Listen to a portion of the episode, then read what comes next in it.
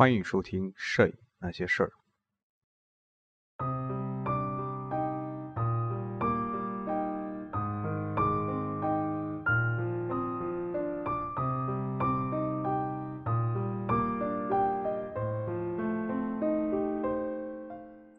世界摄影史第六章：新技术、新视野、新用户。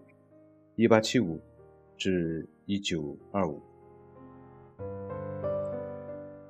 摄影最初仅仅被认为是另一种获取或制作肉眼所见事物图像的方式，但业已成为一种提升人类感知事物的手段，而这种感知是肉眼无法直接得到的。这对人类的视觉认知方式和大脑的视觉感受能力都产生了彻底的革命性的影响。威廉 ·M· 小埃文斯，一九五三年。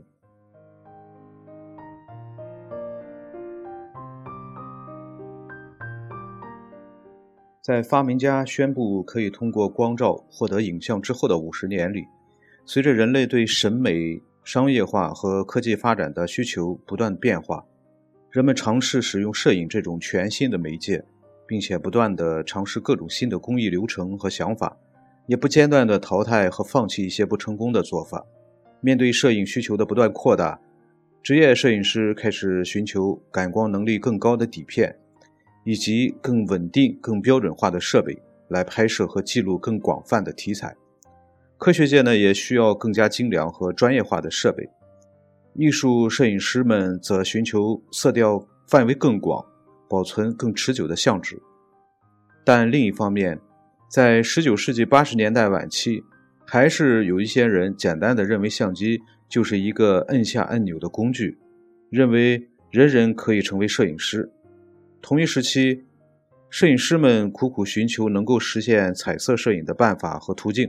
最后获得了成功，尽管解决途径的适应范围非常有限，产品、设备、技术和工艺的爆炸式发展，促使了各类摄影作品发生了很大的变化，摄影作品的用途也相应的发生了改变，也因此培养出了新的观众群体，摄影作品越来越多的为公众提供信息，也进一步改变了公众对摄影的态度。和对现实的认知。到十九世纪末期，摄影技术获得了突飞猛进的发展。在达盖尔式摄影法之后，湿板被持续使用了长达二十五年之久。到了一八九零年，干板法开始出现，成为湿板法有益的补充。干板工艺最初就是在玻璃底板上使用溴化银感光乳剂。此后也被用在材料更轻和更有弹性的赛璐珞胶片上。这种材料在使用过程中不仅更便于操作，而且感光速度更高，从而缩短了曝光的时间，最终成为正色摄影的材料。它能正确感应色谱上红色及蓝色之外所有的其他色彩。相机的设计和改进也盛极一时。在19世纪的最后二十年里。摄影师可以根据不同的摄影目的选择不同的设备。对于需要在野外完成拍摄的专业摄影师来说，带有延伸皮腔、可以左右旋转和前后倾斜的各种规格的机背取景相机可供选择。对于严肃的业余爱好者来说，则可以选择手持式反光相机。立体摄影和全景摄影设备也已经问世，微型侦探相机也出现在市场上。这类相机之所以如此命名，是因为它们可以很隐蔽地藏在随身衣物或其他装置内，拍照时令人难以察觉。与此同时，相机厂商们开始生产更快的镜头、快门、测光表和闪光灯等设备。所有这一切都让摄影师在实际拍摄过程中操作的空间更大、更灵活，同时。市场上能够满足艺术和商业需求的相纸也开始出现。标准化的趋势，即理性的生产相机设备和理性的对待摄影工艺，在19世纪末期加速。其背后有一系列的原因，其中主要原因之一就是西方资本主义社会对于工业化生产的产品和服务更加规范化。摄影从本质上被认为是工业社会的产物。另外一个因素就是化学和染料工业的长足发展，尤其是在1871年德国统一之后，在德国境内掀起了新感光材料和精良设备制造生产的竞争。可能最重要的诱因是人们开始意识到，摄影不仅仅是复制肉眼所见一切的工具，摄影本身具有更加深刻的意义。它具有揭示科技、社会和物理现象的潜质，并成为现代工业化时期最重要的影像记录和传递工具。随着印刷技术的进步，摄影作品被刊登在新闻和信息媒体上。摄影界愈加急迫地需要更加精准的设备和更为灵活的材料。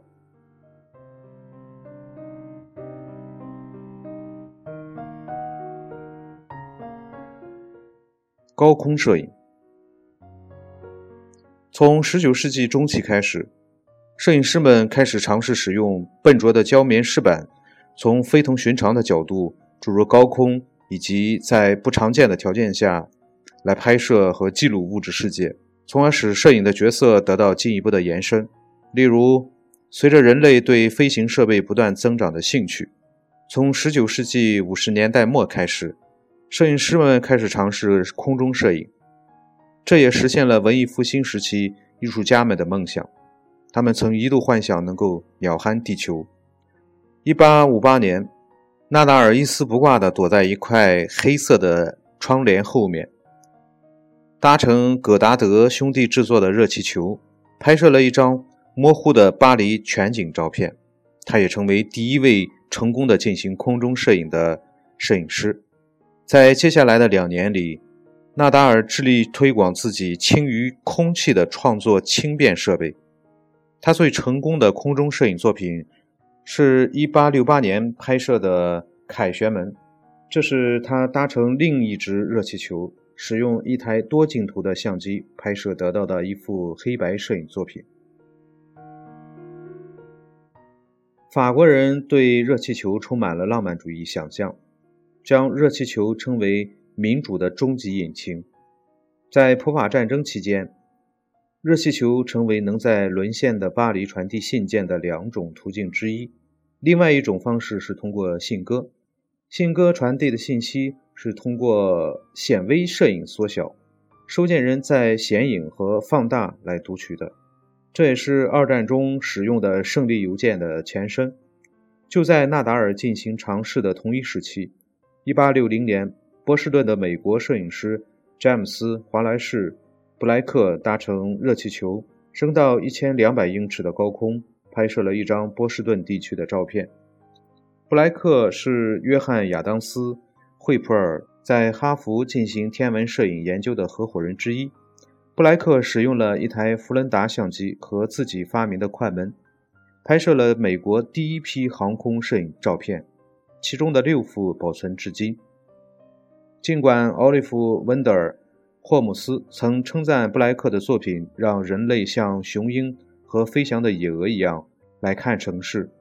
但是布莱克自己却提到，早在美国南北战争期间，人们就已经开始使用热气球拍照来观察敌情，只是那个时候并没有引起人们的关注。尽管其他摄影师也拍摄了一些地貌学的航空摄影作品，但直到二十世纪，人们对航空摄影设备的兴趣才开始显现。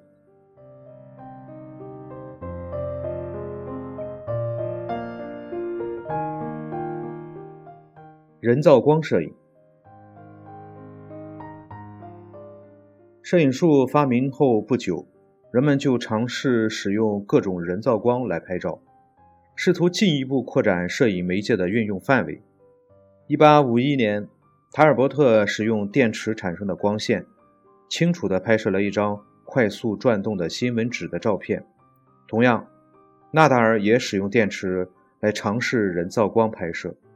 通过使用本身电池和反光镜拍摄了肖像作品。1861年，纳达尔带着更为复杂的设备，拍摄了巴黎地下排污管道和地下陵墓里的工人。有些照片的曝光时间长达十八分钟，拍摄中不得不用人体模型来代替真人。在地下潮湿狭窄的过道里，纳达尔使用推车、反光镜、数卷电线、相机和胶棉湿板底板拍摄了大约一百幅作品。他的作品中呈现的管道和排污管、陵墓里的骨骸、墓志，向人们展示了巴黎地下的情形。也进一步显示了摄影媒介在不同的物理环境中所具有的广泛的视觉再现能力。1864年，阿道夫·欧斯特在维也纳尝试使用本生电池拍摄了肖像摄影作品。尽管如此，直到19世纪70年代末，人造光拍摄的肖像作品才几乎与用自然光线拍摄的相近。由于最初电池产生的光线很微弱，成本又高昂，摄影师同时也配合使用了其他的化学材料，包括用氢氧焰燃烧石灰和镁丝。1864年，摄影师使用镁光灯拍摄过煤窑内景。不久之后，开始有摄影师尝试在金字塔里拍摄。1866年，美国摄影师查尔斯·沃尔德克。也使用这种方法拍摄了肯塔基州大钟乳洞内的景象。镁光灯也被用来拍摄室内人像。1865年，约翰 ·C· 布朗尝试使用镁光灯拍摄了群体肖像，其中包括《费城摄影师》杂志的编辑。这本杂志致力于在美国推广最新的摄影技术。镁元素常见的形式就是闪光粉末。被点燃之后会散发出刺鼻的白色烟雾，它产生的光线比较集中，色调对比强烈。直到1925年，德国发明家发明闪光灯泡之后，人们还没有发现其他更实用的替代光源。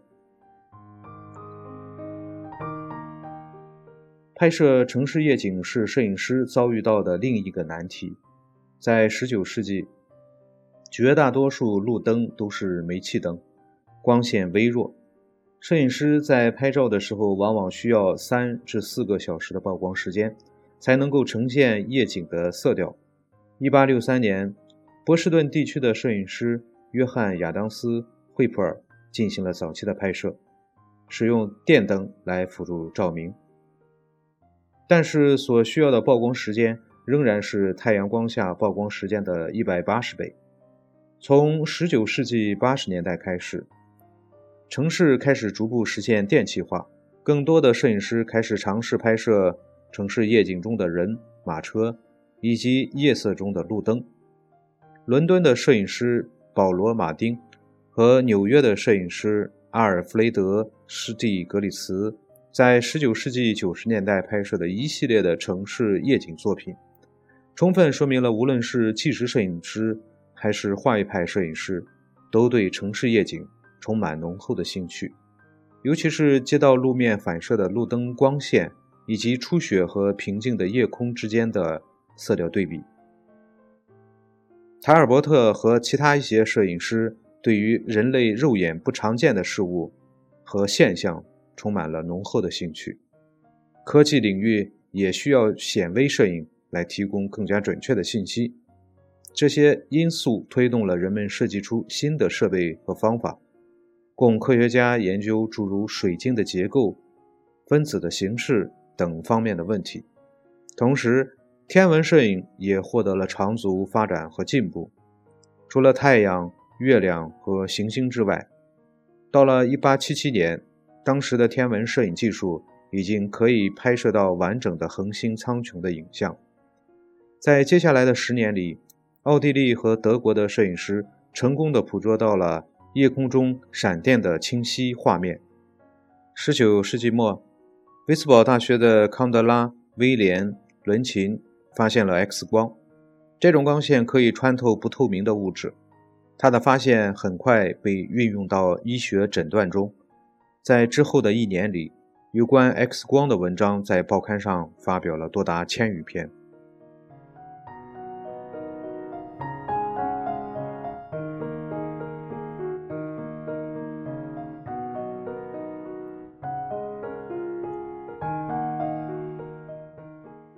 动态摄影。生活中有些看似普通的场景如果不借助于仪器和设备，肉眼很难看清。诸如走路和奔跑，相机的出现让艺术家、科学家和非专业人士有机会看到肉眼观察不到的细节，这也使得动态学研究获得了突飞猛进的发展。塔尔伯特使用电子闪光灯，成功的将动态场景凝固，他的做法获得了一致的好评。因为这是，因为这为人们拍摄运动中的事物指明了出路，可以拍摄所有运动中的动态场景，灵活转动的舞蹈演员，快速飞翔的鸟。但是相关的尝试直到19世纪80年代才得到推广。当时在布拉格工作的奥地利科学家恩斯特马赫。使用电子闪光灯作为光源来拍摄飞行轨迹、声波以及升腾的蒸汽。尽管马赫拍摄的本意是为了给科学研究提供信息，但他也希望这些照片在视觉上看起来赏心悦目。他认为摄影的审美与实用性同等重要。同时，动态摄影也在其他方面有所尝试，其中一种办法是在立体相机上。使用短焦镜头达到将运动中的物体定格在画面上的效果。另外一个办法是通过连续曝光来捕捉持续运动的状态。在整个19世纪，马术教练为了更好地训练骑马，历史画家为了更加精确地再现战争场面，都促使科学家更加清晰详细的分析动作和动态场景。摄影术发明之后，自然成为记录和分析动态场景最理想的工具。从1872年开始，美国的埃德沃德·麦布里奇和托马斯·伊肯斯，法国的埃蒂安·于勒·马雷，德国的奥托·马尔·安许茨，对拍摄动态场景的研究持续了二十多年。埃德沃德·麦布里奇。最大的成就来自他同利兰·斯坦福的合作，后者曾经是加利福尼亚的州长，也是中太平洋铁路公司的总裁，以及帕罗阿尔托养殖场的所有者。麦布里奇将二人的合作称为“空前成功的联合”。赛马爱好者对马的全速奔跑时四个马蹄所处的位置非常好奇，这促使斯坦福在1872年。找到当时美国西部最有名的摄影师麦布里奇，为他受过训练的马奥斯登拍照。尽管画面不是非常清晰，但是从麦布里奇其中的一幅作品中，还是可以看出，当马全速奔跑的某个瞬间，马的四蹄是全部腾空的。这让斯坦福非常满意，因为通常在画家的笔下，奔跑中的马。是不会四蹄同时腾空的。这次试验促使斯坦福和麦布里奇从1877年开始进一步合作，拍摄更多运动中的物体，用于研究他们的动作，来指导训练赛马和运动员。这一次，动物被置于校准过的背景布前奔跑，使用十二台特殊设计的相机，这些相机装有电动控制的快门。和达尔迈尔立体摄影镜头，可以以千分之一秒的快门速度拍下运动中的物体。由于捕捉到了人类肉眼无法彻底看清的情形，麦布里奇的作品轰动一时，并于1877年出现在加州的新闻报纸上。次年被刊登在美国享有声望的科学类杂志《科学美国》上。伦敦、巴黎。柏林和维也纳等地的杂志也陆续刊登了他的作品。麦布里奇很快成为在国际范围内享有声誉的摄影师，并在美国和欧洲各地讲学。法国物理学家马雷也对他的作品赞赏有加。1883年末，由于斯坦福放弃对拍摄项目的资助。麦布里奇受美国宾夕法尼亚大学的邀请，在该大学工作。在此期间，他大胆地扩大了拍摄的题材和动作研究的范围。他拍摄的人物题材包括他在宾夕法尼亚大学的同事，还有提供拍摄裸体人像的专业模特。他还拍摄了从事艺术创作的朋友，其中包括伊肯斯。麦布里奇拍摄了伊肯斯手的不同姿势。他在加州拍摄的一些实验性作品中，拍摄对象被安排在水平和垂直线条相交的坐标方格背景前，与方格平行的位置共安放一组二十四台相机，然后若干小型照相机被放置在拍摄对象的周围，从前方、后方等不同的透视角度进行拍摄。比如他的代表作《妇女向坐着的同伴倒水》。当麦布里奇于1844年在宾夕法尼亚大学开始自己的项目时，摄影技术已经取得了一定的进步。它可以使用感光性能更高的干板来取代胶棉湿板，也可以在每台相机的镜头前安装卷动式快门。在实际操作中，摄影师通过自己发明的一套电磁系统来控制拍摄。这套系统可以连续触发快门，同时控制一个计时的设备。在一年半的工作中，麦布里奇拍摄了十万幅作品，用以分析各种动作，包括走路、奔跑、打球、单脚旋转、屈膝、垒砖等等。宾夕法尼亚大学选取了其中的七百八十一幅底片，出版了《动物的运动》一书。该书定价高昂。此后，麦布里奇自己编辑出版了两本与运动有关的小版书籍，题为《运动中的动物》和《运动中的人》。美国画家伊肯斯长期以来一直对如何在绘画作品中精确地反映运动的过程。充满浓厚的兴趣，这促使他与麦布里奇进行了紧密的合作，并购买了一组麦布里奇拍摄的奔跑中的马匹的照片。在对照片进行研究之后，伊肯斯将自己的心得运用到他在费城接受的首幅定制绘画作品中。这幅油画作品名为费尔曼·罗杰斯的四乘架，在画面中。他故意将马车的车轮模糊，视觉上看起来好像车轮正在转动，马蹄在某个瞬间也被凝固。通过这些细节来体现画面的动感。在伊肯斯对动作的研究过程中，冈本问世之后，他也开始拿起照相机拍摄。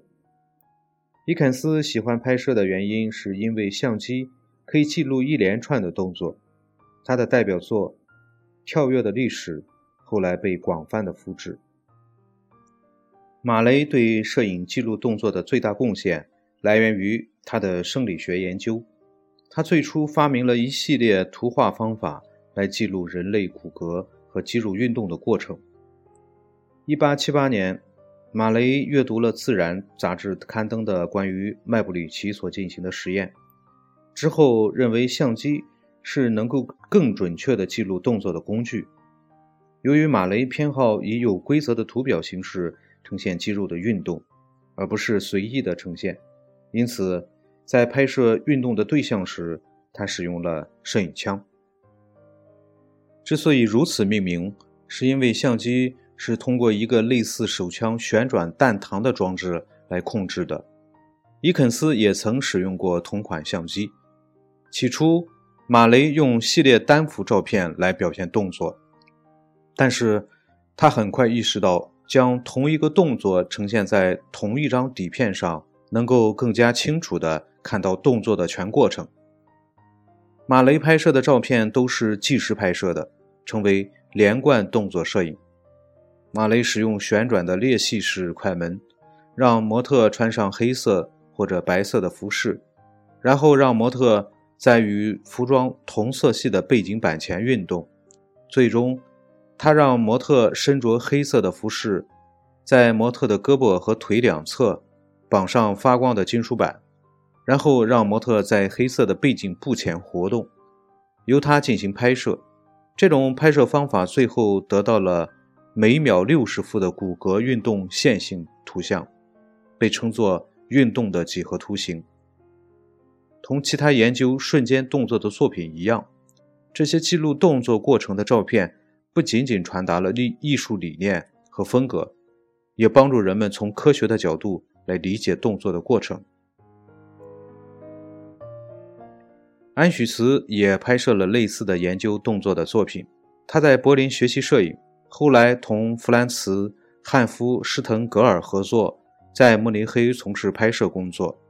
在回到故乡普鲁士之前，他还曾经在维也纳拍摄。安许茨将快门安装在底板前方，他拍摄了一系列奔跑中马的照片。在此基础上，他开始了一个拍摄项目。拍摄了大量布雷斯劳动物园里动物运动过程的照片。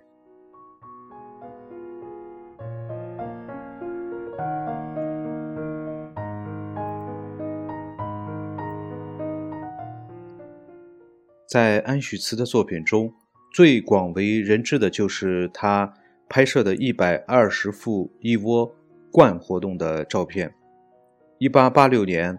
安许茨开始使用麦布里奇使用的拍摄系统，用多部相机和一些小型的设备，在普鲁士战争部和教育部的支持下，继续拍摄动物的运动和军队的军事演习。他使用的是由他亲自设计、由高兹公司特制的安许茨镜头。这三名拍摄和研究动作的摄影师，自然而然地进入到了下一个阶段。那就是将单张的照片按照顺序放在一起，然后快速播放来重构动作的全过程。出于这个目的，马雷和麦布里奇尝试使用一系列所谓“哲学玩具”的工具，其中包括幻影箱和活动视镜。它们都需要转动一个圆柱形滚筒或者转盘来转动一系列照片。通过反向旋转或者凝固的缝隙来观看这种在线动作过程的办法，最先是由约翰·赫歇尔爵士于1867年发明的。1873年，马雷也使用该方法再现了动作的过程。该方法还吸引了斯坦福，他认为这是能够证实照片中情形是否符合事实的途径。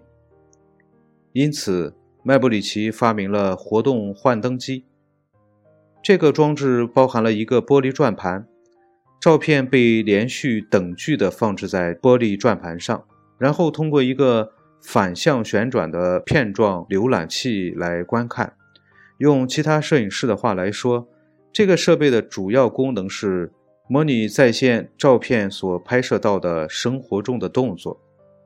1879年，斯坦福家族在帕罗阿尔托最先看到了这批最早的动作照片。两年之后，麦布里奇前往欧洲旅行，将这批照片带到了欧洲，展示给当地有影响力的艺术家和知识分子。1887年，安许茨使用电动快速视镜再现动作的过程。这个装置可以放大透明正片，通过电火花来照亮，但是。这个设备最大的局限就在于幻灯片不能投影，而必须直接观看。